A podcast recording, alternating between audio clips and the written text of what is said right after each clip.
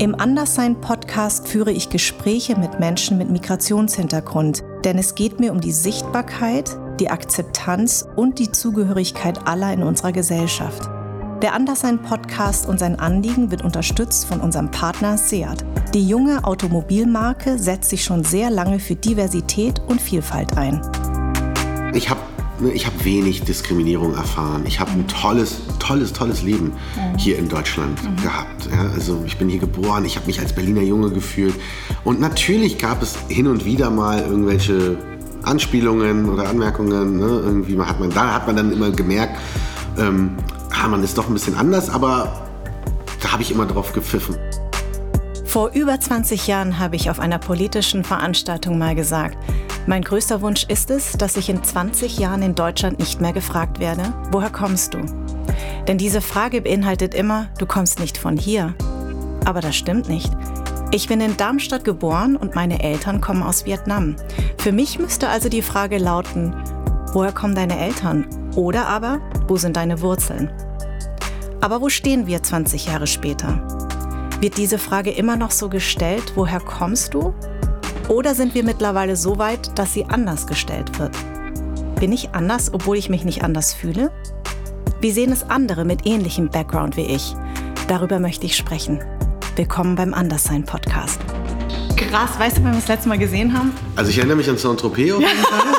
Jetzt nur so gleich ein hier auf gleich, das letzte Mal in St. Tropez auf, auf, der Tanzfläche. Ja, genau. Seitdem haben wir uns nicht mehr gesehen. Crazy. Adel, ich freue mich so wahnsinnig, dass du da bist. Ja, Herzlich willkommen. Ja, uns begleitet ja schon eine, eine ganz lange Zeit eigentlich. Wir kennen uns ja schon seit den 90ern. Ja.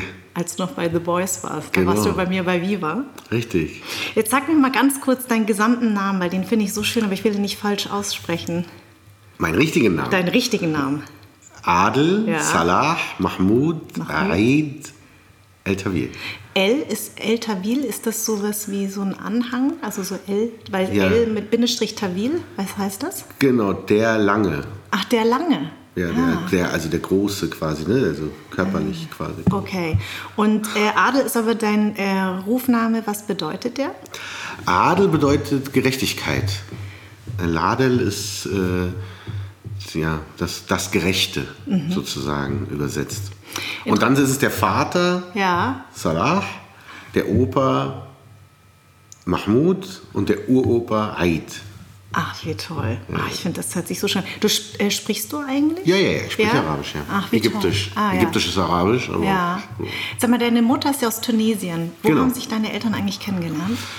Ähm, meine Eltern haben sich hier kennengelernt. In, äh, in ich glaube, in dieser Diskothek die dann, äh, die dann später diesen Anschlag hatte. Wie hieß die? Apple oder wie hieß die? Es gab oh eine. Disco, in, äh, in den, die hatte in den 70er Jahren. Da, in Berlin. In Berlin, genau. Die sind äh, unabhängig voneinander nach Berlin gekommen. Ja. Mein Vater aus Ägypten, meine Mutter aus Tunesien. Deine Mutter wurde von Siemens angeworben, stimmt das? Genau. Ja. Warum? Was hat die studiert?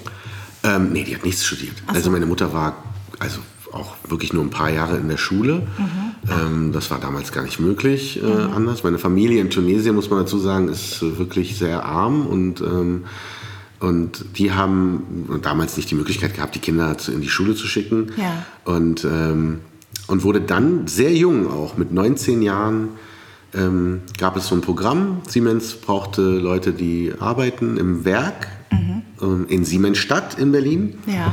Und da ist meine Mutter mitgegangen mit ganz vielen anderen äh, tunesischen Frauen. Mhm. Auch sehr jung, sind die alle zusammen in einer Gruppe, in einer großen Gruppe hier. Und dann haben die als erstes in einem Wohnheim im, am Kudamm gewohnt. Ja. Äh, und dann eben hat sie irgendwann eine Wohnung bekommen in Siemensstadt, dass der Weg zur Arbeit nicht mehr so lange Hat sie mal erzählt, wie das war, als sie das erste Mal hier war, hierher gekommen ist? Ja, also das ist natürlich schwierig. Also sie hat... Äh, ähm, Sie hat ja, die Sprache natürlich nicht verstanden. Sie konnte Arabisch sprechen, tunesisches Arabisch und Französisch. Ja. Und, äh, aber sie waren halt in der, in der Gruppe, deswegen war das, war das okay. Also sie haben das irgendwie hinbekommen, aber es war wohl nicht so einfach. Also es war am Anfang, sie, sie sind irgendwo hingeflogen, ich glaube nach Frankfurt und dann mit dem Zug weiter nach Berlin. Ja. Und ähm, ja, das war War, Weil mein Papa hat das so ein bisschen, also der kam damals auch nach Frankfurt am Main, Mhm. auch mit 19 oder 20 war der da und hat das so ein bisschen verglichen, weil er das erste Mal Schnee gesehen hat. Er ist ja wirklich im Ja. Januar, also wirklich schlimmste Monat ever, landet der von Vietnam äh, in, in, in Frankfurt und hat gesagt, das war wie, als würdest du so, er, er vergleicht das immer mit dem ersten Schritt auf den Mond für so einen Menschen. ja, natürlich, klar. Das muss doch für deine Mutter auch so gewesen sein. Die hatte noch nie Schnee gesehen. Ja, sicherlich. Also wir haben darüber aber nie gesprochen. Also da, ähm, sie hat mir so ab und zu erzählt sie Geschichten, wie sie eben in diesem Wohnheim und wie die Frauen sich gegenseitig unterstützt haben. Und ähm, aber ähm, eigentlich jetzt keine negativen Geschichten auch. Also sie wurden echt herzlich Aufgenommen. äh, aufgenommen Ja. und äh, hatten halt sofort Arbeit und hatten auch eine Menge zu tun. Also da war ja wirklich dann am Fließband Ja. äh, in, in dem Siemens-Werk von morgens bis abends. Und dann hat sie dein Vater aber nicht dort kennengelernt in Siemensstadt oder in Siemens, bei Siemens. Nein, die hat ihn nicht kennengelernt. Die haben sich. Äh, mein Vater kam. Äh, mein Vater war so ein bisschen äh, Freigeist. Äh, der hat äh, Philosophie studiert in, in Ägypten. Er wollte Schauspieler werden. Das hat aber mein Opa ihm äh, Ausgeredet? ja verboten, Ach so. regelrecht. Ah, Also okay. wirklich gesagt, nein, das machst du nicht. Du lernst was Vernünftiges. Ja. Ähm, und, äh, und dann hat er, ist er halt, hat er ein Studium gemacht und, und ist dann, als dann die, die Armee kam, weil da war der Sechstagekrieg und Mhm. äh, die Armee kam und wollte ihn einziehen, dass er im Krieg kämpfen sollte. Und das wollte er nicht. Und dann ist er erstmal nach England und war in London eine Weile und dann von London nach Berlin. Und dann haben sie sich im Club kennengelernt. Haben sie sich im Club kennengelernt. Hat er sie so richtig äh, angebaggert, oder was? Ja, wahrscheinlich. Ja, ja. Mein Vater war nicht ohne. Ja. Der, der sieht heute noch top aus und äh, der, der, der, hat's, der hat's drauf.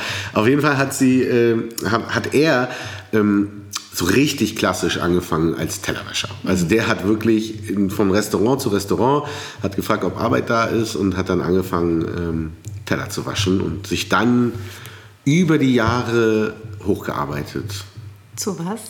Zu einem eigenen Restaurant. Also wir war, also ich du bin bist auch ein Gastronomkind, ja, so wie ich. will mein das so, Gott. natürlich. Ja, ja. Ich, ich sage ja immer, das ist das Allerschönste, weil so einen Laden haben, so nach der Schule hingehen und Hausaufgaben machen und dir selber so eine Spezi zapfen, das war immer großartig als Echt, ich Kind. fand es immer nervig, weil ich musste immer äh, arbeiten. Ja, ich auch. mein, meine, meine Freunde haben immer gefeiert und ich musste am Wochenende immer arbeiten, ja. Ja, ne, abends musste ich nicht arbeiten, aber morgens. Also ich war, Ah. auch die Ferien musste ich arbeiten. Genau.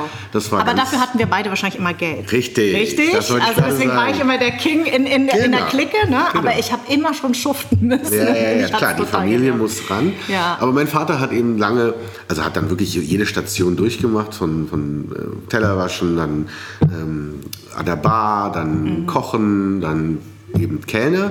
Und dann war, als ich dann geboren war, war er in einem Restaurant in Siemensstadt, ein italienisches Restaurant, Il Ducato. Ja. Und dort hat er ähm, sehr lange, also über zehn Jahre, dann gekellnert und war aber wirklich auch der, der Chefkellner. Also hatte, hat, hatte, konnte sehr gut mit Menschen umgehen, also hatte, hatte diesen, diesen Charme.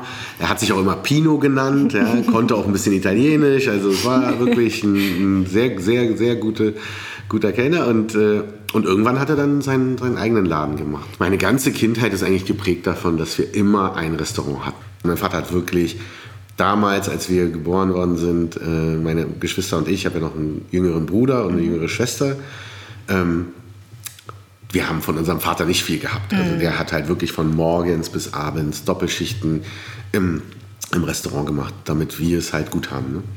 Ist denn eigentlich, ähm, die Panayota Petridou war ja da, die ist ja auch ein Gastronomkind und die hat das auch erzählt, dass ihre Eltern wahnsinnig viel gearbeitet haben. Ja. Hast du manchmal das Gefühl, dass das so, ich kenne das ja auch, meine Eltern haben ich auch nur gearbeitet, hast du ein bisschen das Gefühl, dass uns das auch sehr geprägt hat in dem Fleiß? Also, Ja. dass, wir, ne, dass wir halt immer dieses Vorbild dieser Eltern haben, dass es so Fluch und Segen zugleich ist. Ja, total, ab- absolut. Also man spürt schon einen gewissen ja, Leistungsdruck. Also den habe ich ja schon als Kind gespürt, ne? weil mein Vater, der, der, der war kaum da, aber der hatte natürlich große Erwartungen. Der hat gesagt, okay, ich mache das hier, ich bin von morgens bis abends im Restaurant, ich habe einen kaputten Rücken und meine Beine tun weh, äh, aber ihr geht zur Schule, ihr bringt gute Noten nach Hause und ihr müsst äh, am Start sein. Also das, ihr könnt euch nicht irgendwelche Fehltritte erlauben. Ja. Deswegen war das immer sehr, sehr schwierig, die Beziehung auch, weil mit meiner Mutter konnte ich natürlich auch Mist bauen. Ne? Ja. Da war ich dann, ne, wenn ich irgendwie Scheiße gebaut habe, dann, dann, hat, äh, dann habe ich das mit meiner Mutter geklärt. Das war dann immer unter uns und ne, da habe ich da oder bin da nicht hin oder mhm. habe da die Hausaufgaben vergessen. Das, ich, das konnte man handeln. Mhm. Aber in dem Moment, wenn meine Mutter gesagt hat, okay, das ist jetzt too much, mhm. jetzt warten wir, bis Papa nach Hause kommt und dann reden wir. Ja. Das war der Horror. Ja. Also das war so, okay, nein. Ja. Weil man schon als wirklich als junger Junge äh, habe ich gemerkt, dass das, äh, ja, dass, dass ich mich dafür geschämt habe, mhm. weil, weil er macht alles und wir machen ihm noch Kopfschmerzen mhm. da zusätzlich. Genau, ja? so, genau. Und das war, da, ja, und daher hat man schon so dieses, dieses Ding, okay, ich muss am Start sein, ich muss ganz vorne sein, ich muss, ich muss wirklich ähm, Leistung bringen. Genau. genau. Und sag mal, ähm, du warst ja auf einem sehr, eigentlich sehr elitären Gymnasium. War ja, das ja. auch deshalb, weil dein Vater das irgendwie auch wollte und erwartet hat? Ja, klar, ich war der Erstgeborene und mhm. ähm, man wollte natürlich die bestmögliche Ausbildung. Ne? Ja. Und äh, ich habe in der Grundschule, ich war immer ein ganz guter Schüler, ich war jetzt nicht schlecht, aber, aber manchmal ein bisschen faul. Also ich war so ein bisschen, oh, jetzt extra noch zu Hause weiterlernen und so, das war so nicht meins. Da hatte ich andere Interessen dann irgendwie als Jugendlicher, ach, alles Mögliche. da ging es los mit den Mädchen, es ging los mit Sprayen, es ja. ging los mit Musik, also ja. so war alles möglich. Aber hattest du schon immer den, also dieses Künstlerische habe ich ja übrigens auch von meinem Papa. War das bei dir auch so, dass du als Kind schon immer so ein bisschen so, so eine Ader hattest, weil du hast ja eine begnadete Stimme. Also das, hast du das schon immer gehabt? Ja, ja, ne? Schon wirklich sehr, sehr früh. Also mhm. ich habe meine ersten, ich weiß noch, dass, dass ich ähm, so die ersten Platten von Michael Jackson gefeiert habe, so Thriller. Wer nicht? So. Das war so großartig, genau. genau. Ich habe es mal nachgetanzt. Ich konnte es nicht singen. Sehr gut, ja. ja. Ich habe auch getanzt. Ich ja. habe damals auch nicht gesungen. Ja. Gesungen habe ich wirklich lange nur für mich selber. Mhm. Und ähm, wenn wir zum Beispiel, gab es ja so diese typischen Feten damals, wo dann die Kinder übernachtet haben mhm. bei, den, bei einer Person im Haus, im Keller, keine Ahnung äh, in, in, auf, auf so, in Schlafsäcken oder Matratzen, ähm, so zehn Kinder. Und ich habe dann immer eine Show gemacht. Also Geil. ich war dann immer so, dass ich ne, so Licht gedimmt, ähm, Michael aufgelegt und dann dazu getanzt. Und ja. äh, das war schon immer so ein Drang, okay, ich, ich will was performen, ich will irgendwie was Künstlerisches erschaffen. So war es ja auch mit dem Graffiti. Und dann äh, später eben dann wirklich mit dem Rappen. Also mhm. Rappen war ja das Erste, was ich gemacht habe. Singen fand ich ja immer so ein bisschen komisch. Mhm. Das war nicht so meins. Und dann über das Rappen kam es dann zum Singen. Aber Rappen so ein bisschen, weil das auch unsere Zeit war. Genau, ne? absolut. Also das war einfach so. Englisch natürlich Englisch auch. Ne? natürlich. Also auf Deutsch nur, wäre ich nie auf die Idee gekommen. Quatsch. Also nee, nee, genau. Deutsch war ja auch selbst in meiner Zeit, als ich mit Viva anfing, Fantastischen Vier oder so, war ja. man ja immer so ein bisschen belächelt. Genau, ne? absolut. Ja. Und dann fing das eigentlich erst mit so, finde ich, mit Freundeskreis, dass man Richtig. plötzlich gedacht hat, ach, und mit Moses. Genau. War ja auch hier Gast. Genau. Ähm, dass ach, man gedacht, ja, ja, ja, voll schön. Ähm, dass man gedacht hat, ja, also das, das Deutschrap ist ja doch gar nicht so uncool, aber am Anfang, also war natürlich nur ein englischer. Genau, ne? Englisch, genau. Und ich habe nämlich äh, Germania geguckt, wo du ja mhm. ähm, ein ganz tolles äh, Porträt, ein Porträt überhaupt über ganz viele Menschen mit Migrationshintergrund. Und da war ja. auch dieser äh, Besitzer von der in Haselhorst, ein, ein Graffiti-Shop. Wildstyle-Shop, ja. Genau. Europas erster, erster wirklicher Hip-Hop-Shop. Krass. Und da, hast du, da, da bist du damit in Berührung gekommen. Genau, das war so, also ich meine, man muss sich ja vorstellen, also ich, man hat natürlich man, man ist hier in Deutschland geboren, man hat so ein bisschen, ähm, man hat diese Wurzeln aus Tunesien und, mhm. und Ägypten und ähm, ich war schon relativ früh auf so einer Identitätssuche. Also was ist jetzt so mein Ding? Also was ist, was ist das, womit ich mich am meisten identifizieren kann? Und diese amerikanische Hip-Hop-Kultur, die ja damals auch sich deutlich unterschieden hat von heute. Ne? Das, also Hip-Hop war damals ein ganzer Lifestyle. Es ging um, wir hatten auch wirklich Werte. Also es ging darum, dass wir friedlich miteinander sind, dass wir uns, ne, statt auf der Straße aufeinander loszugehen, ähm, diese Energie zu nehmen und in Kreativität zu packen. Und da gab es eben diese verschiedenen Bereiche. Es gab das Graffiti, es gab ähm, das DJing, also quasi Platten auflegen und scratchen und ähm, MCing, das mhm. ist dann quasi einfach ein Mic in die Hand ja. und rappen, die an deine Geschichte erzählen. Breakdance ja. war ja auch ein ganz, ganz großes Thema. Thema ja. Genau. Und, äh, und auch noch ein paar andere Sachen. Aber das war für mich, das war der Kern und, und da habe ich mich so zu Hause gefühlt. Und deswegen dieser Shop, der war ja wirklich zwei U-Bahn-Stationen weiter. Mhm. Ja, U-Bahnhof Haselhorst und ich mhm. war U-Bahnhof Siemensstadt. Dann da war ich eigentlich den ganzen Tag und mhm. äh, da kamen die Leute aus ganz Berlin ein und aus und haben entweder Sprühdosen gekauft oder Mixtapes oder Platten, Platten also so, ne, und, oder Breakdance-Bücher, also das alles gab es in diesem Shop. Das war großartig. Ist, interessant, dass du gesagt hast, dass du, dass du da deine Identität äh, gefunden hast. Ähm, das heißt, deine Identitätssuche war nicht, dass du gedacht hast, ah, das könnte in Ägypten sein oder Tunesien oder in Deutschland. Nee, damals da. nicht.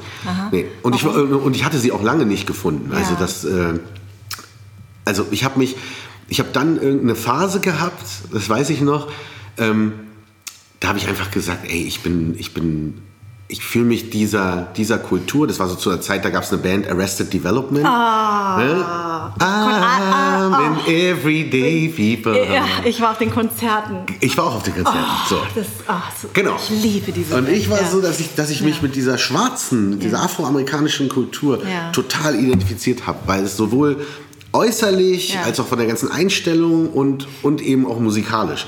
Mhm. Und, äh, und das war so eine Zeit, da hatte ich dann auch so ein, so ein großes Afrika-Zeichen auf meiner Brust, also so als, Ja. als ne, also ein um, umgehangen, so, ein- so ein Medaillon Ja.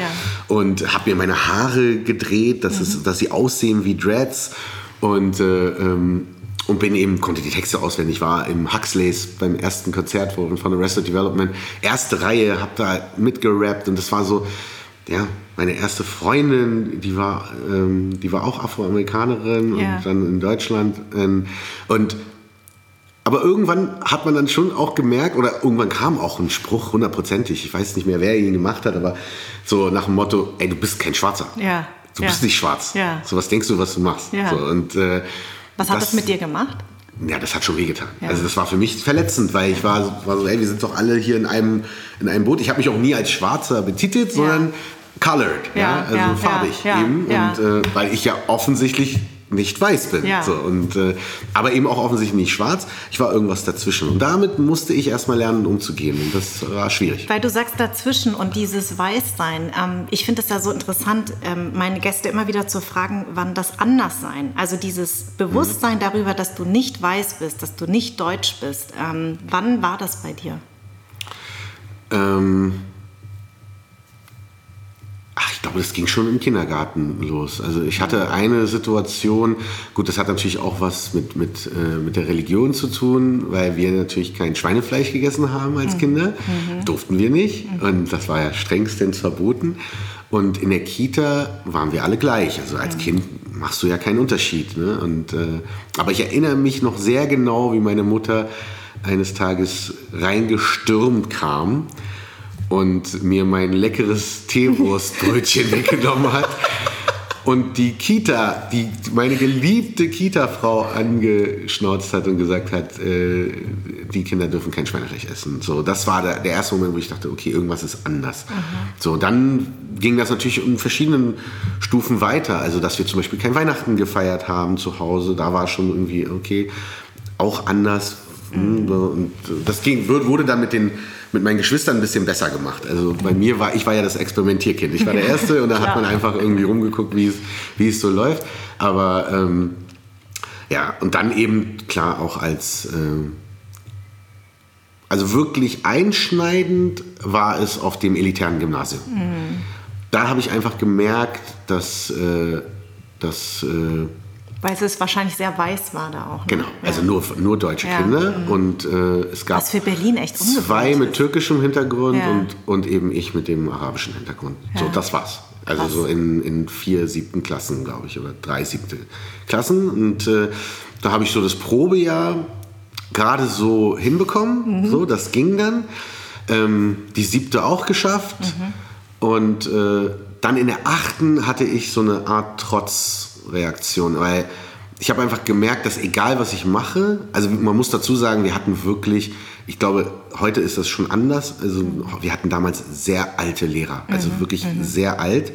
Ähm, ich erinnere mich, die waren alle weißhaarig mit Bärten und, äh, und wir mussten aufstehen. Ne? Also wenn der Lehrer reinkam, dann auch, mussten wir aufstehen und auch, mussten ja. Guten Morgen Genau. und wieder hinsetzen. Und, ähm, und da muss ich sagen, da gab es auch den einen oder anderen, der mich auf den Kicker hatte. So, und, und die achte habe ich dann nicht, nicht, nicht hinbekommen und äh, habe dann auch die Schule verlassen und kam auf ein, ähm, auf eine Gesamtschule mhm. am Johannesstift in Spandau, also noch ein bisschen weiter rein nach Spandau. Und, ähm, und das war eine ganz andere Welt. Mhm. Da waren junge Lehrer, da waren verschiedene, also ganz ne, verschiedene Nationalitäten, verschiedene Nationalitäten so Französisch, Französisch Spanisch, mhm. so ne, ein bisschen Europa und ähm, und das war großartig. Also da war, da bin ich aufgeblüht und war wirklich super Schüler und auf dem direkten Wege ins Abitur. Also und sag mal, wenn du sagst, ähm, also bei in Siemensstadt war es, glaube ich, auch sehr äh, Multikulti, nehme ich mal an. Total. Und ich meine, wir reden jetzt immer noch von Berlin. Ne? Wir genau. reden jetzt nicht von München, wo ich groß geworden bin, ja. wo es sehr weiß war, sondern ja. wir reden jetzt von, von Berlin. Ähm, das muss doch total strange gewesen sein, oder? Weil wenn du in die Schule gehst, sozusagen auf diesen elitären Gymnasium, ja. war das ja wie eine andere Welt. Genau. Das war ja eigentlich die Realität, wenn man ehrlich richtig. ist, richtig? Also Realität meine ich jetzt von vielen Schu anderen Großstädten ja. also, oder von vielen anderen Städten, gar nicht mehr Großstädten und du kommst dann zurück. Das Multikulti war die Realität, meinst du? Ja, die, das Multikulti ist die Realität von Berlin. Ja, richtig. Aber eigentlich ist ja das, was du erlebst, das, also das, was ich, das war ja meine Realität, ne? dieses weiße Gymnasium, ja, dieses ja, weiße klar, Umfeld klar. und so.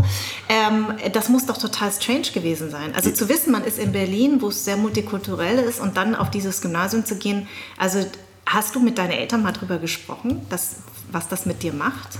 Oder hast du dich nicht getraut? Nee, ne? nee ich glaube, das Verhältnis hatten wir einfach nicht so mhm. wirklich. Also ich habe, äh, ich hab, bin ja aufgewachsen wirklich mit, dadurch, dass Siemens aus allen möglichen Ländern die Menschen angeworben hat, war meine, mein Freundeskreis, also da gab es keinen zweiten mit der gleichen Nation, mhm, sondern krass. das ging wirklich, also bei, bei zehn Freunden waren es zehn Nationen, so muss man sich das vorstellen. Ja?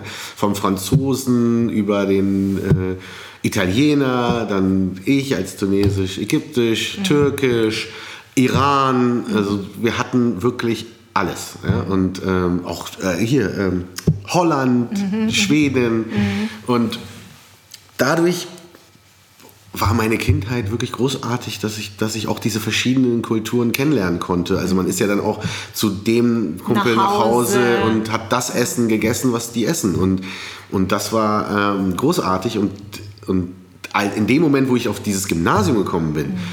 da kam für mich so ein bisschen so der, der, so der Ernst des Lebens auf einmal. Ey, hier musst du jetzt dich durchfighten. Und da kamen natürlich auch Sprüche von meinen Eltern, ähm, okay, du musst besser sein. Also du darfst nicht, wenn du genauso gut bist wie dein Mitschüler, dann, werden, dann wird dein Mitschüler weiterkommen, du nicht. Ja. Also du musst besser sein als der Mitschüler. Und das hast, wurde mir natürlich eingetrichtert ohne Ende. Ne? Mhm. Und da, dieser Druck, den konnte ich nur zwei Jahre standhalten. Mhm. Danach war vorbei. Aber man hat eben auch gesehen, es gab auch andere Modelle damals schon. Also genau. in den 90er Jahren ja. gab es eben diese Gesamtschule. Und das war das war wirklich eine absolute Befreiung für mich. Hattest du auf dem Gymnasium Freunde? Ja, klar, ich hatte ja? Freunde, ja. Ich hatte eine Freundin, die mhm. hieß Annika. Mhm. Und, äh, und das erste Mal, ich erinnere mich noch, das war, das war unfassbar, als ich dann das erste Mal zu ihr nach Hause bin. Und es war in Gato. Ja. Und es war halt so eine riesige Villa. Ja. Und ihr Zimmer war doppelt so groß wie unsere gesamte, gesamte Wohnung. Wohnung. Ja. so, und wir haben da zu fünf gewohnt. Und, äh, genau. und die hatte ein Zimmer, ich konnte es ja. gar nicht glauben. Ja. Und, äh, und, da, und da war das natürlich auch nett und wirklich ganz, ganz super, super gastfreundlich. Aber halt alles ganz anders, als wie ich es von zu Hause kenne. Ne? Und das waren so, da habe ich so zum ersten Mal gemerkt, okay, oh, wir sind schon anders. Also wir leben auch anders. Ne? Also für mich war das ja ganz normal, in einem kleinen Kinderzimmer zu dritt mit meinem Bruder und meiner Schwester ja. gemeinsam zu wohnen. Das ja. war unser Kinderzimmer halt. Ja, und, und da hat jemand in demselben Alter irgendwie so ein, so ein Loft. Ja? Und, und das war, äh, äh, da hat man natürlich echt geguckt und gedacht, wow. Aber, aber ihr wart ja sehr häufig in Ägypten im Urlaub. Nur Ägypten oder auch Tunesien? Immer im Jahreswechsel. Also, ah. ne, also weil meine Mutter wollte natürlich ihre ja, Familie natürlich. sehen, mein Vater wollte die Familie sehen. Und geldmäßig hat es natürlich immer nur in den Sommerferien gereicht, einmal ein, irgendwo hin. Richtig. Und dann war halt ein Jahr, ne, also 92 Tunesien, ja. 93 Ägypten, 94 Tunesien, 95 Ägypten. Das war Wo warst du lieber? Ähm, ich war wirklich lieber in Tunesien. Ja. Weil äh, meine Familie in Ägypten ist so gesunder Mittelstand, die haben alle studiert, das sind alles, ne, und, und die waren immer so ein bisschen, ja, jetzt wenn ich böse wäre, würde ich sagen spießig. Ja? Das war so ein bisschen, ja, und so und sitzt gerade und macht das und, ne, und, und Witzig, Kairo. Auch so zu hören, ist doch auch geil, Ja, oder? total. Ja. Ja. Und Kairo ist natürlich auch so eine krasse Stadt einfach. Die ist so voll und so laut und so dreckig. Und, und heute liebe ich das. Mhm. Damals habe ich es gehasst als Kind. Und Tunesien ist ein ganz anderer Lifestyle. Tunesien ist, das ist so ein bisschen, ja, wahrscheinlich so, so wie, die, wie die Süditaliener irgendwie leben. Also man, man, man genießt so den Tag. Und äh, meine Familie hatte nicht viel Geld dort, aber sie, die waren total herzlich. Ne? Und man sitzt auf dem Boden Ja. umeinander, um eine, große, um eine große Schale mit Couscous und alle essen daraus. Also es war, ich habe mich da wohler gefühlt und, und habe auch diese Herzlichkeit total zu schätzen gewusst, weil obwohl sie kein Geld haben, die trinken da Wasser. Ja? Also da wird ganz normales Wasser getrunken, da wird also Cola, Fanta und diese ganzen ne, Softdrinks, das ist alles absoluter Luxus. Aber in dem Moment, wo wir da kamen, und ich meine, wir kommen aus Deutschland Ja. dahin, ne, Ja. dann hat wirklich meine Tante so die, die paar Groschen da irgendwie zusammengepackt und, Ja. und meinen Cousin losgeschickt um die Ecke zum Kiosk und der soll mal jetzt irgendwie drei, vier Softdrinks holen. Genau so war es bei uns auch Ne? in Vietnam. Genau so. Wenn wir kamen, dann wurden immer so diese Coca-Colas dieser Welt einge eingekauft, damit Genau. wir uns ja auch ein bisschen heimisch fühlen. heimisch fühlen. Ja. Unfassbar. Ja, Ja, also das, da, da wird mir heute noch äh, echt, echt äh, warm ums Herz. Es war wirklich äh, und ja, das, deswegen Tunesien war, war schon mein Favorit. Wie sehen denn die Hochzeiten aus? Das würde mich Schlimm. interessieren. Ja, ich, auch, ja, ich kenne das, weil Ja, in ja. Vietnam Ist auch. es auch in Vietnam oh, so? ey, in drei Stunden musst du dich achtmal umziehen. Alle kommen, egal, also die Gäste Ja, ja, kommen ja, egal wann sie kommen, Hauptsache ein Foto machen.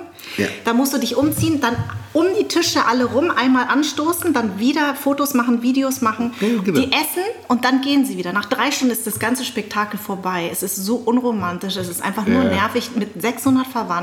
Es ist nur Genau. stressig. Sehr, sehr Ja. groß und sehr. Genau. Äh, also in Ägypten ist auch nochmal ein Unterschied zu, Tunesien. In Ägypten sind die Hochzeiten wirklich äh, ähm, groß, ne? auch so 400, 500 Leute und alle sitzen an runden Tischen. Genau. Und ähm, dann hast du deinen Thron. Habt ihr auch einen Thron? in Nee, Vietnam? einen Thron haben wir nicht. Doch, doch, Echt? da ist ja immer ein Podest. Ach, und krass. auf diesem Podest sind zwei unfassbar hässliche Stühle, ja, also so, so verschnörkelte, viel Ja. zu übertrieben, ja, muss Ja. gar nicht sein. Aber damals war das so. Ähm, und da sitzt dann das Brautpaar, das arme ganzen Brautpaar, Abend. den ganzen Abend. Und das sind nicht nur drei Stunden. Das ist dann, Nein. ja, die sitzen dort und dann irgendwann werden Fotos gemacht, klar. Und, ähm, und dann tanzen die Leute halt auch meistens dann die Männer und dann danach die Frauen. Oder bei uns war das eigentlich relativ liberal, da haben alle gemeinsam getanzt. Aber es war trotzdem ein deutlicher Unterschied zu tunesischen Hochzeiten. In Tunesien, da ist es alle aufeinander, einfach äh, Party. Also Ja. so gar nicht so dieses gesetzte, ne, sondern alle, alle feiern. Also so, ich, ich glaube, wie man sich auch eine brasilianische Hochzeit vorstellt oder so eine, so eine puerto-ricanische. Also Ja. so einfach wirklich ein großes, tolles Fest. Ja. Also das war auch noch ein Unterschied. Und deine Oma war ein bisschen beleidigt, weil deine Eltern das nicht in, in äh, Kairo nachgeholt haben. Ja, klar. Ja. Mhm. Also ne, ohne Eltern heiraten und alleine und wer ist die Frau und die haben die ja nicht kennengelernt. Ne? Ja, und klar. erst als, äh, ähm, als ich dann ein Jahr alt war, da sind meine Eltern äh, das erste Mal nach Ägypten gekommen. Und, da, und ich würde schon sagen, dass es da Spannungen gab zwischen meiner Großmutter und also, ne, also Naja, meiner Mutter und ihrer Schwiegermutter. Schwiegertochter und die Schwiegermutter. Schwiegertochter. Und sag mal, ist es in Ägypten auch so? Also in Vietnam ist es so, dass, dass die Schwiegertöchter eigentlich zur Familie der, also des Mannes ziehen muss. Der Ja. Mann kümmert sich, oder der Sohn kümmert Genau. sich um die Eltern. Das heißt, du musst als Schwiegertochter eigentlich den Schwiegereltern dienen. Echt? So ist es in Oh, Vietnam. Ja, Mhm. ja. Ja, ja. ja, ich meine, das ist in Ägypten auch so, denke ich. Ähm, aber ich muss sagen, meine Familie ist sehr liberal. Also die ist mit dem, auch mit dem Thema Islam, also sind natürlich alle Muslims, aber Mhm.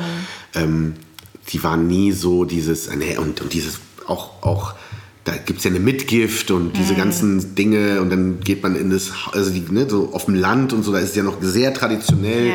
Da kommt dann der Sohn mit seinen, mit seinen Jungs und geht in das Haus der Eltern und entreißt die Tochter den Eltern und nimmt sie quasi über der Schulter mit in, in sein Haus. Äh, Das, äh, das war bei mir, wie gesagt, das alles gebildete Menschen da in, in Ägypten, die waren, da war das kein Thema. So. Ja. Also sehr, bei mir muss ich auch sagen, weil, weil viele Menschen haben ja immer so einen falschen Eindruck. Also meine, bei meine Cousins, die haben jetzt auch natürlich alle irgendwie geheiratet und haben äh, Partner gefunden.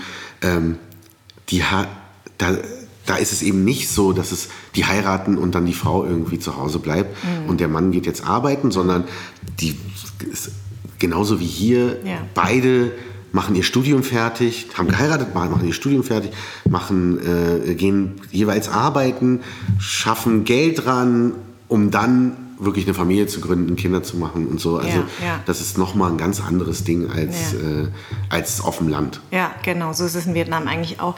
Wie war das eigentlich, wenn du mit deinen Cousins aufeinander getroffen bist? Ganz cool. Also die sind alle, eigentlich, wir haben uns immer sehr gut verstanden. Also ähm, ich habe schnell gesehen, wie privilegiert ich bin, dass ich in Berlin groß werde und nicht in Kairo, also ne, weil es einfach doch ein anderer Lifestyle ist. Ähm, und, äh, aber eigentlich gab es alles das, was, was es bei mir gab, gab es ja in, in Kairo auch. Wir mhm. reden ja wirklich von einer Million, ja, ja, Millionenmetropole. Ja. Und ähm, da gab es keine großen Unterschiede. Das Einzige ist, dass das Thema ähm, Girlfriend einfach ein bisschen was anderes war. Also da du konntest, du kannst ja in, in, als Jugendlicher in Kairo nicht einfach äh, dich mit einem Mädchen treffen und mit der zusammen Hand in Hand ins Kino gehen. Mhm. So, das geht nicht, weil die Leute sehen das und dann wird geredet und so und, und deswegen, was ich aber manchmal ganz süß finde, wenn man in Kairo so am Nil gibt es immer so ganz schöne Ecken, so Parks, ne? yeah. so mit tollen Mangobäumen yeah. und allem Möglichen und äh, und da sitzen dann immer so verliebte Pärchen, so versteckt und knutschen. Genau. So, und dann denkst du immer so, ey, ganz süß eigentlich. So, ne? Das ist in Vietnam genauso. Und zwar sitzt man gerne auf dem Moped. Ja, oder so. Weißt du, also ja. das Moped ist ja alles. Da schläft man drauf, da mhm. transportiert man Hühner und Schweine drauf, da transportiert man die, die, die krassesten Sachen durch diesen Wahnsinnsverkehr. Ja, ja. Ähm, und da sitzen ja auch häufig so Vietnamesen so mit einem, mit einem Zahnstocher, weißt du? Ja, genau. Und hängen dann so auf diesen Dingern da rum, auf diesen Mopeds und da knutscht man eben auch. Immer okay. auch ganz versteckt natürlich, weil ne, genau. ne, das Thema Sexualität, darüber wird ja nicht gesprochen. Genau. Und dann wird immer auch in irgendeinem so äh, am Saigon River Ah, ähnlich, ja, wie beim ja. Nil versteckt dann und dann auf dem Moped knutscht man dann ja. irgendwie. Oder das ist irgendwie ganz süß, weil ähm, eigentlich ist das Moped die einzige Möglichkeit, sich körperlich auch ein bisschen näher zu kommen. Ja. Man muss sich ja festhalten. Ja, weißt du? ja und ich muss sagen, ich habe mir darüber auch oft Gedanken gemacht. Ne? Ich bin natürlich mega dankbar, dass ich hier groß geworden bin und einfach meine Freiheiten hatte.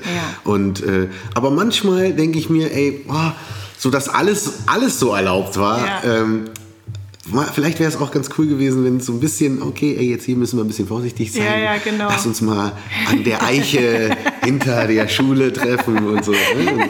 so. Ja, und sag mal, als du dann ähm, bei The Boys angefangen hast, ja. was, wie haben denn da eigentlich deine Eltern reagiert?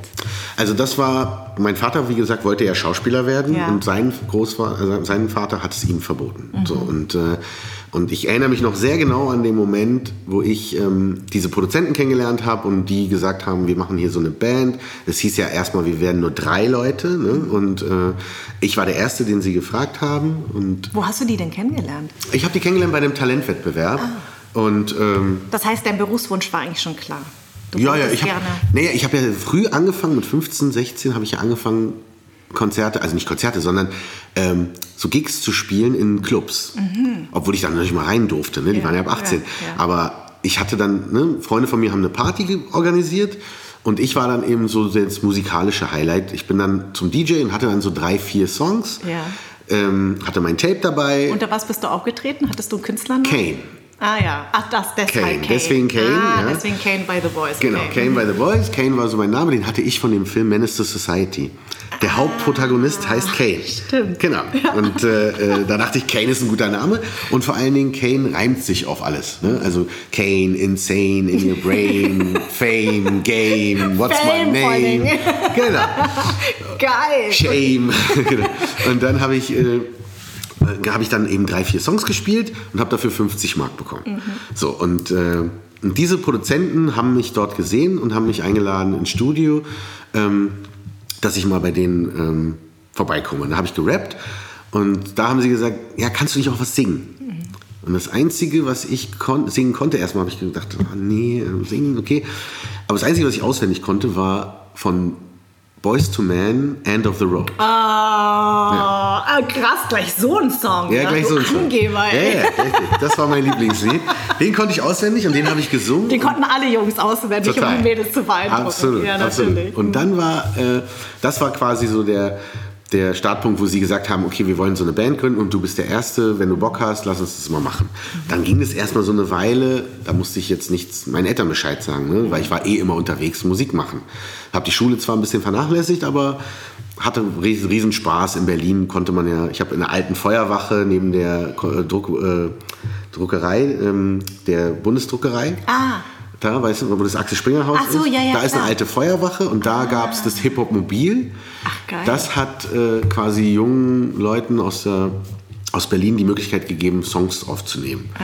Und das habe ich halt gemacht. Und Ja. ähm, mit dem Produzenten war's, wurde es dann langsam ernst. Mhm. Und ich erinnere mich noch genau, wie ich dann, als dann auch noch die nächsten, da, also die, die weiteren Mitglieder dabei waren, dass es dann hieß, okay, wir unterschreiben einen Plattenvertrag, das wird so und so laufen, ihr geht zum Tanztraining, ihr geht zum Gesangstraining, ihr macht äh, Interviewtraining, ihr macht, also das, was später so alles gesehen wurde bei Popstars, und Genau. bei, das haben wir halt so campmäßig alles gemacht. Ja. Und, ähm, und dann hieß es, ähm, zu meinen Eltern zu gehen und zu sagen, ich äh, probiere das jetzt. Ja.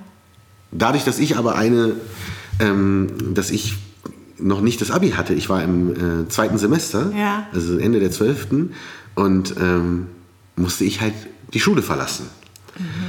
Und das ein Jahr vor dem Abi. Das war so ein bisschen heikel. Und ich erinnere mich aber noch, dass ich meinem Vater gesagt habe, ich will das machen. Und er mir gesagt hat, weißt du was, mein Vater hat es mir verboten, meinen Traum zu verwirklichen. Toll.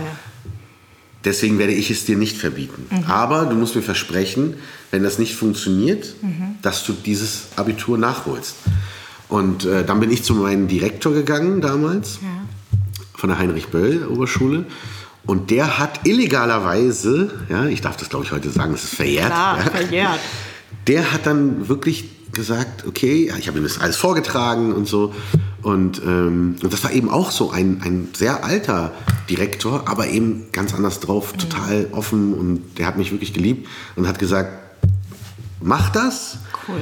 Ich, eigentlich darf man das nicht, aber ich werde einfach äh, das so aussehen lassen, dass du jetzt ein Jahr irgendwo anders bist.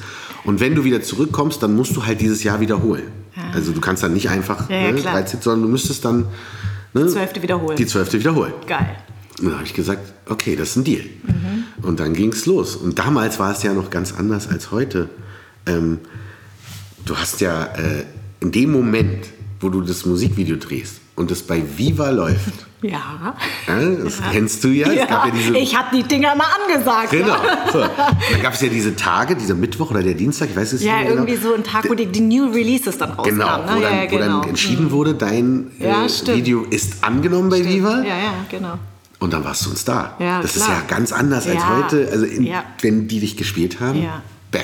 Es gab ja auch nur Viva. Es gab MTV, aber es war ja Englisch und Viva Genau. war ja so neu, weil das war einfach deutsch und Großartig, mit ja. äh, deutschen Moderatoren. Und das stimmt, das, hat- das hat über Karrieren ähm, Entschieden. entschieden. Und dann der äh, Next Step war immer interaktiv. Genau. Na, das war ja Genau. die meistgesehenste Sendung, die ich ja damals auch moderiert habe. Und äh, das war eigentlich immer so, dass man, dass man gewusst hat, okay, wenn die jetzt kommen, dann. Und da war, damals waren ja Boybands gerade so am. Ja, ja, das ja. ging ja voll los. Genau, genau, genau.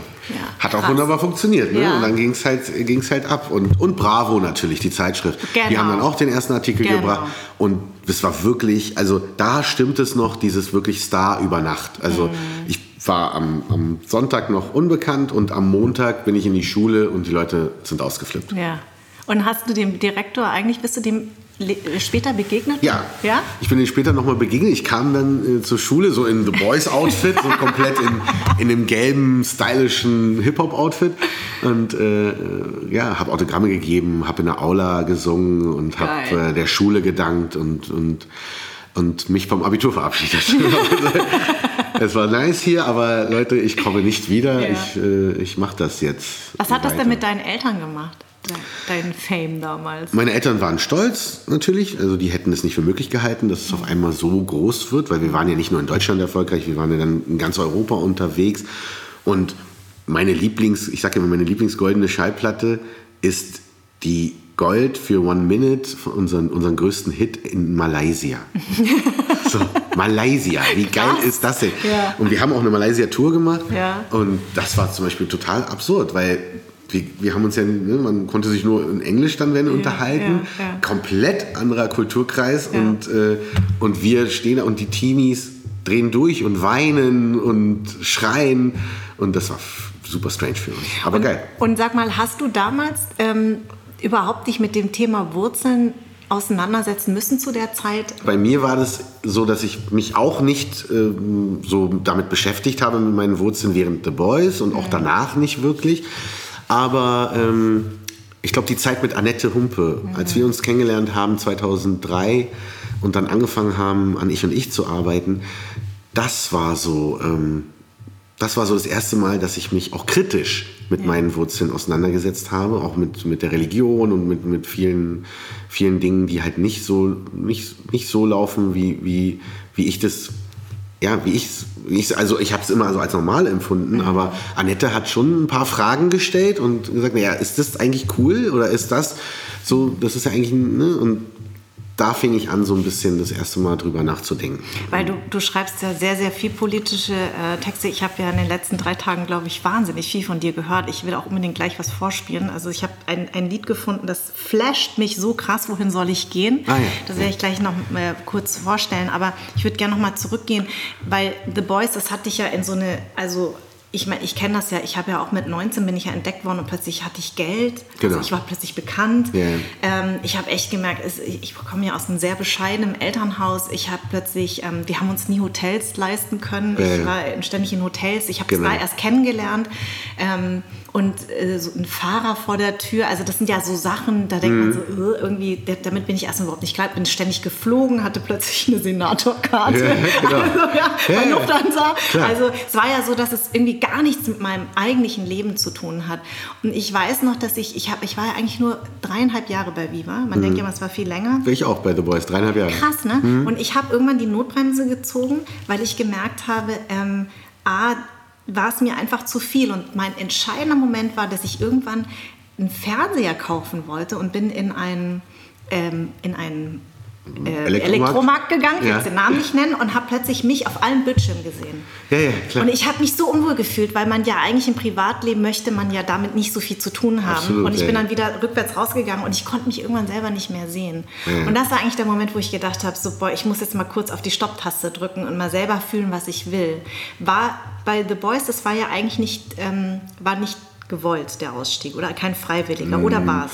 Nee, nee, also wir waren, wir hatten einen Vertrag für drei Jahre und äh, nach den drei Jahren hieß es, äh, dass wir halt, also wir haben eben nicht so viel Geld verdient, ja. muss man dazu sagen, ja. ähm, aber waren bekannt. Das ja. ist dann auch nochmal eine ganz strange Situation, wenn du, wenn du bekannt bist und aber deine Mutter fragen musst nach 20 Mark, weil du halt jetzt Krass, äh, los so auf Tour gehst. Also auf jeden Fall nicht, nicht vernünftig bezahlt. Bezahlt, okay. so würde ich ja. sagen. Und äh, ich, ich habe da aber keinen Groll, sondern denke, das waren Lehrjahre. Ja, ne? Also genau. so wie in der Ausbildung mhm. ist ja auch manchmal echt äh, äh schlimm, wie, wie die aus, zu aus, Auszubildenden bezahlt werden im ersten Lehrjahr und ja.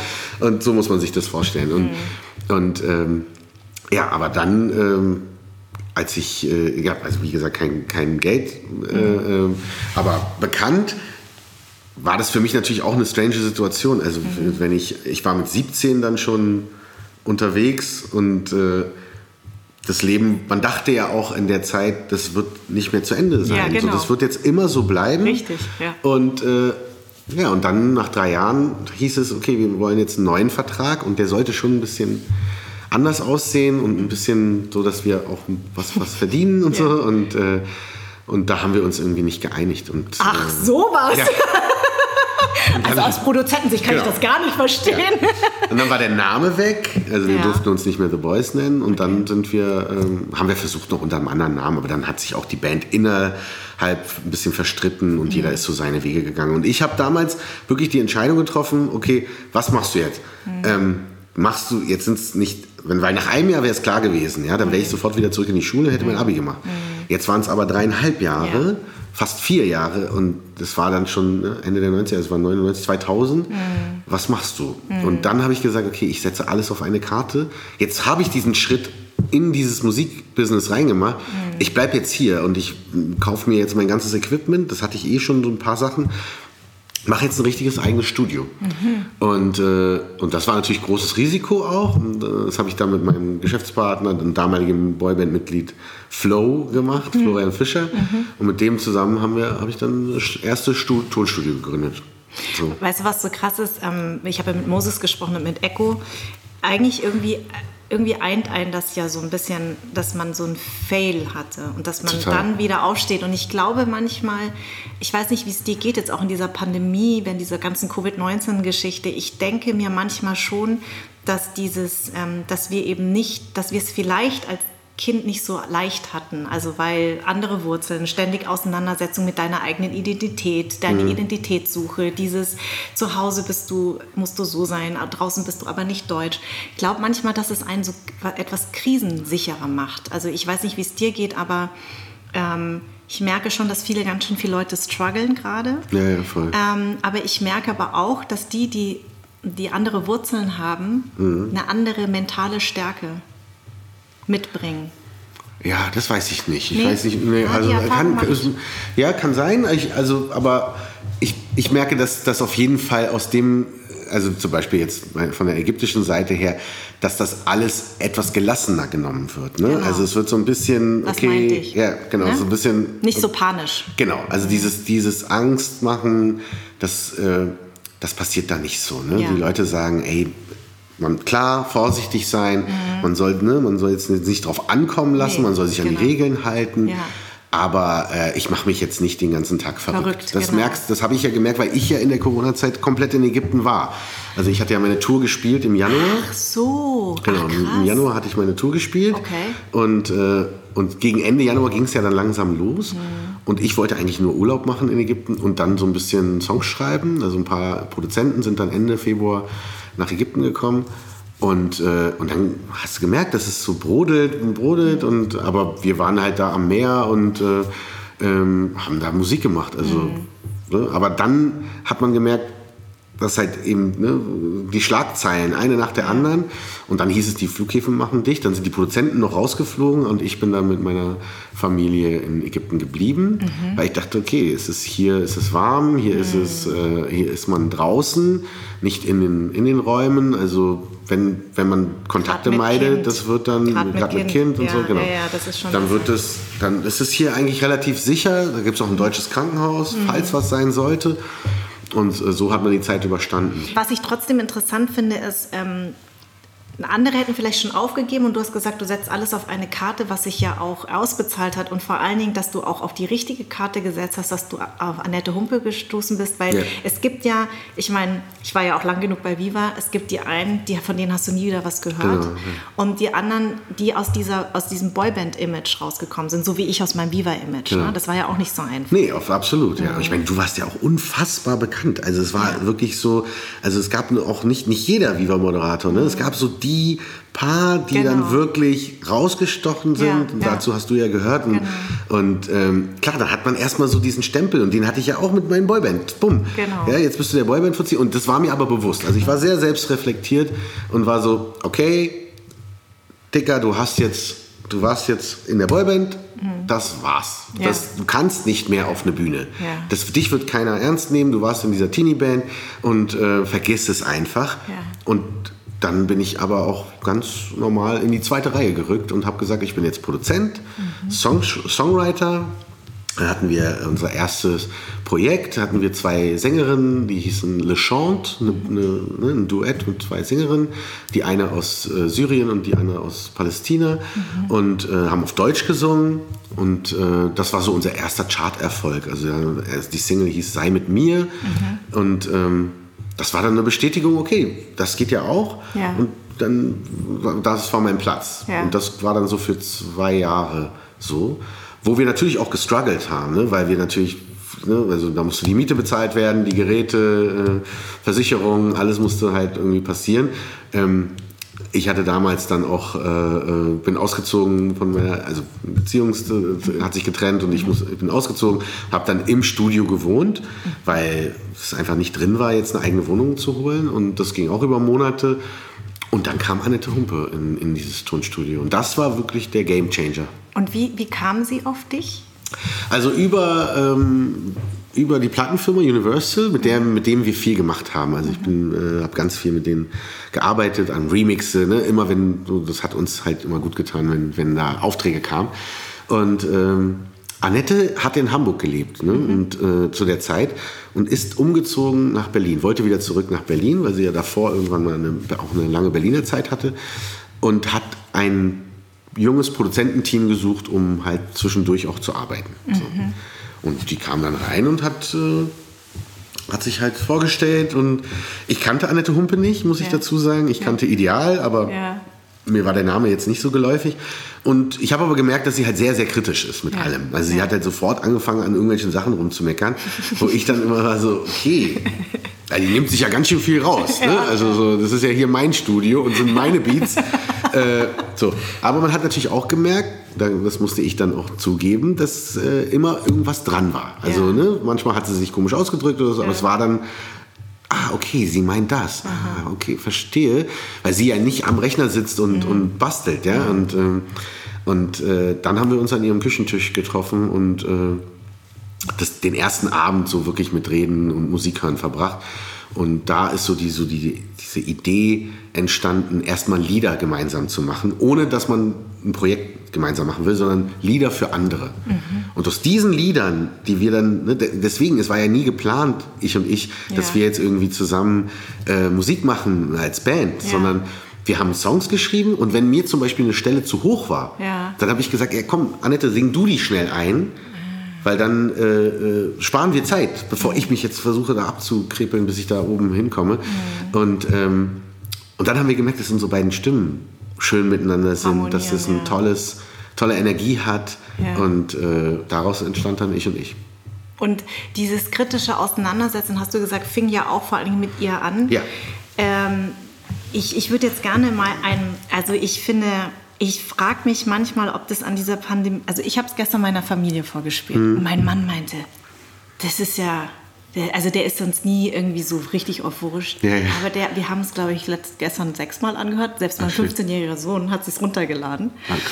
Und ähm, das ist ja rausgekommen im Juli, also mitten ja. als diese Krise war. Und ich finde, der Text, der sagt so viel aus, weil es geht ja jetzt ein bisschen auch darum, dass du ja auch viel auf Tour bist und dass dir auch Dinge auffallen. Auch jetzt, ne, also uns fällt das ja allen auf. Ich weiß nicht, wie es dir geht, aber mh, mm, ich finde, in den letzten paar Jahren rückt Deutschland ja schon sehr nach rechts. Ja. Und man, man spürt einfach diesen, ne, die Populisten sind ähm, überall in den Landtagen und man spürt es einfach viel mehr. Klar. Und äh, du schreibst ja schon auch sehr viel politische Texte. Das fing, glaube ich, mit Annette vor allen Dingen an, oder? Klar. Ja, genau. Ja. Und ähm, dieses Wohin soll ich gehen, warum hast du das geschrieben? Weil ich das Gefühl hatte, also ich muss dazu sagen, ich habe ich habe wenig Diskriminierung erfahren. Ich habe mhm. ein tolles, tolles, tolles Leben mhm. hier in Deutschland mhm. gehabt. Ja, also ich bin hier geboren, ich habe mich als Berliner Junge gefühlt. Und natürlich gab es hin und wieder mal irgendwelche Anspielungen oder Anmerkungen. Ne? Irgendwie hat man, da hat man dann immer gemerkt, ähm, ah, man ist doch ein bisschen anders, aber da habe ich immer drauf gepfiffen. Ich war so, nee, ich gehöre dazu, ich bin stolz und äh, verteidige das auch. Ja? Ja. Also so, lass mich da nicht klein machen. Mhm. Und ähm, und deswegen war es mir jetzt ein Anliegen, weil ich gemerkt habe, dass, ich, dass diese Stimmung so dermaßen kippt. Ja? Ich meine, natürlich gab es immer schon Rassismus, es gab immer schon Fremdenfeindlichkeit mhm. und, und, natürlich auch, auch äh, äh, Nationalsozialismus mhm. und so. Mhm. Aber auf einmal war das so okay, das, das so rauszuhauen, einfach ja. mal in der Öffentlichkeit. Manchmal natürlich unter diesem Schutz der Anonymität im Internet, mhm. aber so Ne, das, was vielleicht mal früher in den Hinterzimmern irgendwie genau. besprochen hinter worden vorgehaltener ist. Hand. Oder hinter ne? vorgehaltener mhm. Hand. Wird jetzt so offen ausgesprochen ne? und die offen, für sich gepustet. Und es ist doch okay, ich darf ja. das ja wohl noch sagen genau. dürfen. Ja, ja, ne? genau, genau. Und, ähm, und da dachte ich, nee, warte mal, jetzt mhm. stimmt hier gerade was nicht. Ich muss mhm. dem jetzt was entgegensetzen. Mhm. Weißt du, und, und, und da war für mich auch klar, weil eines meiner Hauptthemen, die mich mein ganzes Leben lang beschäftigt haben, ist eben auch diese Identitätssuche. Ja? Und äh, weil natürlich gab es immer wieder auch Momente in, in hier, wo, wo einem klar wird, okay, du bist, bist Berliner, du bist Deutscher, aber irgendwie auch nicht so richtig 100 Prozent, sagen dann dir Leute. Du selbst fühlst es nicht so. Mhm. Andersrum, wenn ich nach Ägypten oder Tunesien gehe, bin ich nicht der Ägypter oder der Tunesier. Ich bin immer der Deutsche, der, Deutsche, genau. der da hinkommt. Ah, guck mal, Adel aus Deutschland. Ja, ja. So. Und, äh, und Deutsch ist ja auch die Sprache, in der ich Texte schreibe, in der ich denke, in ja. der ich in, schreibe. Also, äh, ne? also komplett. Ähm, das war für mich einfach, äh, da wollte ich einfach diese Frage stellen. Pass auf, ich spiele das mal vor. Den, ähm, äh, also genau, de, deine Schwester, Entschuldige, das würde ich vielleicht, genau, äh, der Text ist, jetzt wird meine Schwester in der Bahn beschimpft. Genau, und das, in Dresden war es eben auch so, dass jetzt, dadurch, dass die Pegida-Demonstrationen sind, ja.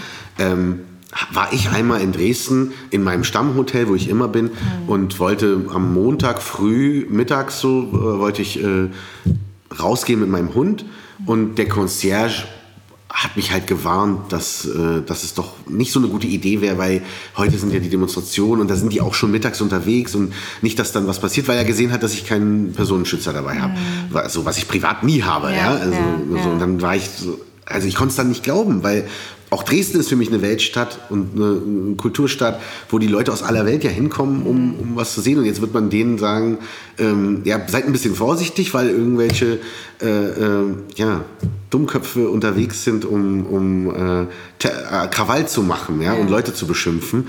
Und das war für mich so ein, so ein Punkt, wo ich, wo ich gesagt habe, nee, jetzt ist der Zeitpunkt, ich muss ein Lied schreiben. So, das muss ich mal, den, den Refrain möchte ich gerne mal vorspielen. Das habe ich noch nie gemacht. Das ist jetzt, äh, tatsächlich, du bist der Erste, bei dem ich das mache, aber ich finde es so toll.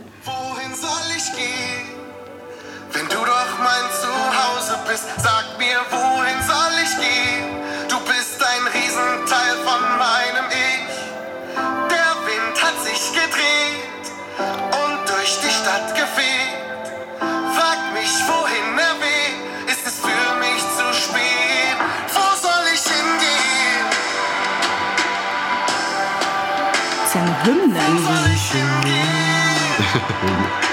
Habe den seit gestern Ohrwurm.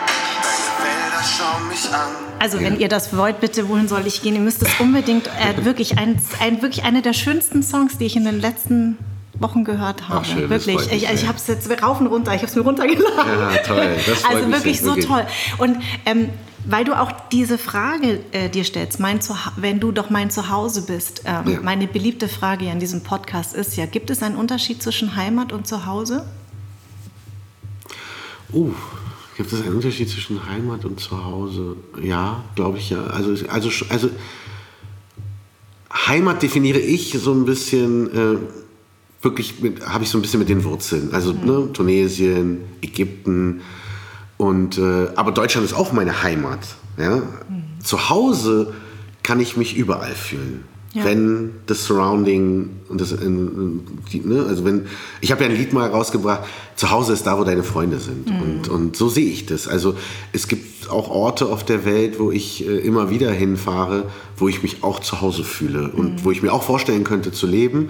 Aber ähm, Heimat, das kann man nicht ändern. Das ist quasi da, wo die Wurzeln da sind. sind die Wurzeln, genau, ja. das geht mir auch so. Und ähm, wenn du, hast du eigentlich diese Begegnung mit der Frage, woher kommst du, häufig gehabt in deinem Leben? Und ja, wie klar. gehst du damit um?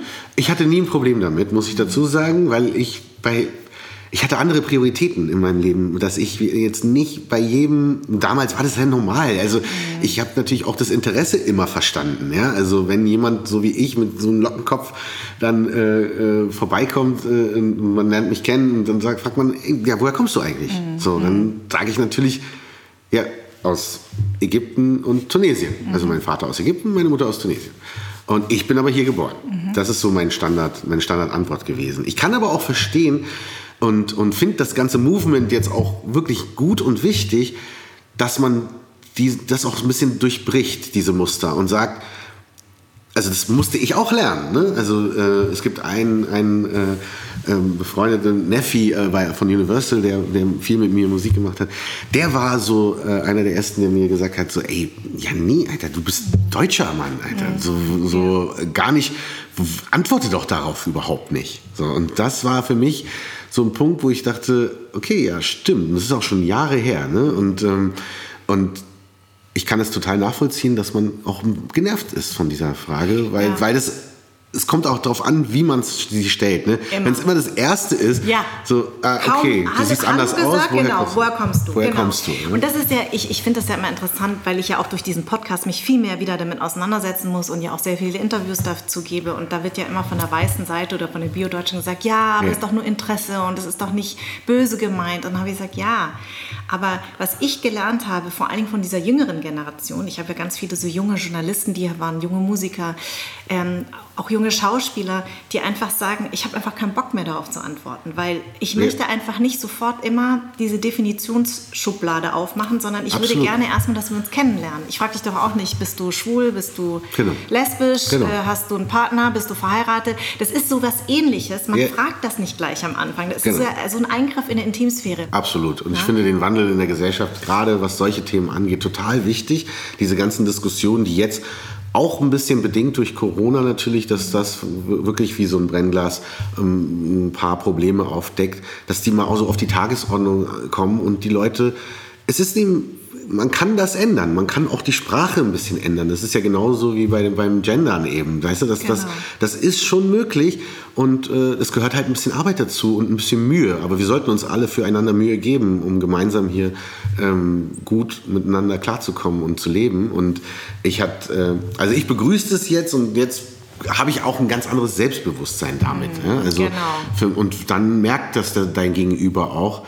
Und ich, ich spüre aber auch, dass, ich, dass sich, es sich verändert. Also ich merke schon, dass die Leute dann schon so ein bisschen warten, bevor sie diese Frage stellen ja. und, und auch bewusst sagen, wo sind deine Wurzeln genau. oder solche Dinge. Ne? Genau. Also die Fragen werden anders gestellt, genau. also geht doch. Ich möchte als allererstes als Mensch gesehen werden. Ich glaube, das ist das, was man sich klar machen muss, dass man, ich weiß, dass die Welt jetzt gerade auch aufgrund der Pandemie alles so ein bisschen in dieses Nationale zurückgehen wollen, aber ich empfinde das als absolut falschen Weg, weil für mich, ich, ich habe echt angefangen, dadurch, dass ich natürlich auch viel gereist bin, viel rumgekommen bin, zu merken, okay, ey, das ist alles das Gleiche. Also wir sind alle hier auf diesem Planeten und, und es ist eigentlich egal, ob du jetzt aus Peru oder aus äh, äh Pakistan oder, ne, also mhm.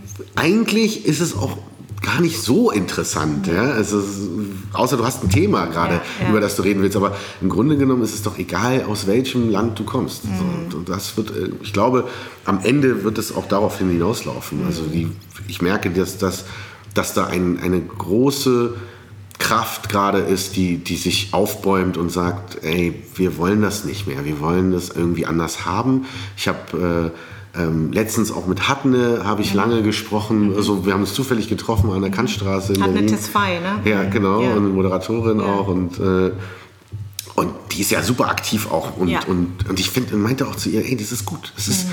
ey, weißt du, nee, nicht mehr die Klappe halten. Einfach raushauen und, und jetzt mal klar machen, nee, das finden wir mhm. ähm, wichtig und, und das ist uns wichtig und jeder kann ein Stück dafür tun genau. und, und, sich nicht dem komplett. Es wird immer diejenigen geben, die sich verweigern, aber ähm, ich glaube, da passiert gerade viel. Ich glaube auch, was, äh, was, was ja auch häufig unisono gesagt wird, ist, dass es schön ist, dass jetzt Menschen eine Stimme haben. Ja. Und dieses Genervtsein von anderen, da sage ich immer, Leute, das ist unser, übrigens unser Leben. Wir müssen uns genau. ständig damit auseinandersetzen. Total. Und jetzt ist es mal umgekehrt. Jetzt müsst ihr euch mal damit bitte auseinandersetzen. Nicht immer nur wir, weil wir sind ja automatisch als diejenigen, die Migrationshintergrund haben, müssen ja. wir uns ja ständig damit auseinandersetzen. Und jetzt geht es mal daran, dass die Weißen und die Biodeutschen sich auch mal damit auseinandersetzen, ja. wie sie sich verhalten. Ja, absolut. Halt. Absolut. Wobei ich sagen muss, dass ich wirklich für mich persönlich also ganz, also muss ich sagen, also zu 95 Prozent mhm.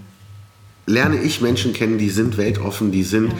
am Start, die sagen, äh, ähm, die sehen mich als Mensch. Also die sind, ne? und dann gibt es eben ein paar, und leider ist durch diese ganze und durch diese Organisiertheit auch im Internet und so, sind die halt extrem laut. Genau. Ja, und, und die, die gerade so feuern dagegen, weil Ja. das ist das Problem, ja. Irgendwie ähm, gewisse Dinge nicht mehr zu sagen, ja, und, und äh, zu einem Schokokuss eben nicht Neger zu sagen. Das Richtig. ist halt so ein Ding, wo du sagst, nein, also Genau. warum?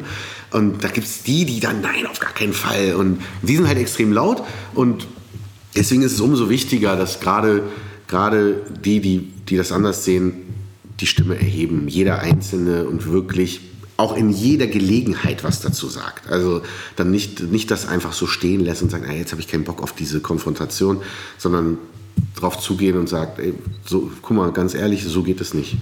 Was du sagst, ist nicht cool. Das ist ja genauso, wie wenn ich sehen würde, dass jemand irgendwie äh, eine Frau bedrängt oder so, dann würde ich dazwischen gehen. Dann würde ich sagen, ey, ja, sorry, aber sie will das nicht. Also Ja. Sie hat Nein gesagt. sie hat Nein gesagt. Ja. Genau. Und nur weil sie Minirock trägt, Zum ist es ja Beispiel. keine Einladung. Zum ne? Beispiel. Ja. Und dann da muss ich sagen, ich bin dankbar, dass ich in so einem Land hier lebe, ähm, was, was einfach ähm, die Freiheiten, die du in anderen Ländern ja nicht hast. Also man muss mal auf andere Länder in der Welt gucken. Da ist das Leben ein anderes. Also ich fange ja jetzt an, auch ein bisschen meine Wurzeln ähm, zu suchen in Ägypten, in Tunesien und so. Und da gibt es natürlich andere, ganz andere Probleme als die, die wir hier haben. Ne? Und äh, darauf, darauf sollte man, daran sollte man auch immer mal denken. Also, Und ich bin da schon so, dass ich denke, okay, dafür lohnt es sich hier auch zu kämpfen, dass es so bleibt und oder noch besser wird ähm, und, und, und nicht zurückfallen in irgendwelche alten Geschichten, wo man, wo man denkt, irgendwie, nee, also das, das ist einfach nicht mehr zeitgemäß. Super Schlusswort.